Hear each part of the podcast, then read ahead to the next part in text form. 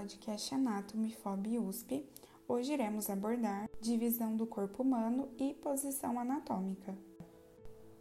O corpo humano divide-se em cabeça, pescoço, tronco e membros, onde a cabeça corresponde à porção superior e o pescoço à zona de transição entre cabeça e tronco.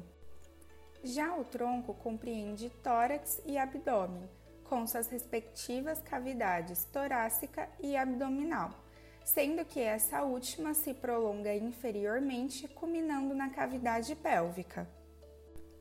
Com relação aos membros, esses são divididos em superiores ou torácicos e inferiores ou pélvicos, onde em ambos encontramos uma raiz e uma parte livre sendo a raiz mais próxima ao tronco e a parte livre mais distante.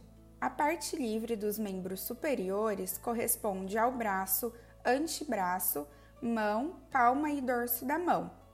Já a parte livre dos membros inferiores corresponde à coxa, perna, pé, planta e dorso do pé. Entramos agora na posição anatômica onde essa é utilizada para que se evite o uso de termos diferentes nas descrições anatômicas, considerando então uma posição padrão e universal utilizada por todos os anatomistas.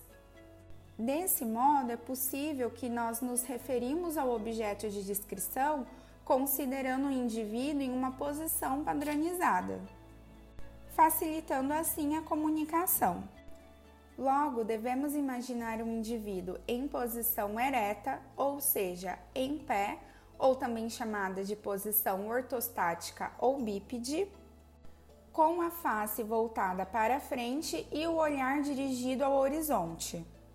Os membros superiores devem estar estendidos com as palmas das mãos voltadas para frente e os membros inferiores unidos com a ponta dos pés voltadas para frente.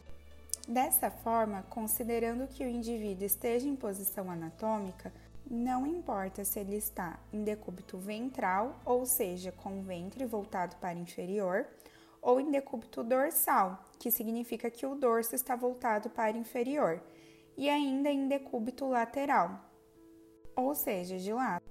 Dessa forma, independente da posição, as descrições anatômicas são sempre feitas considerando a posição anatômica.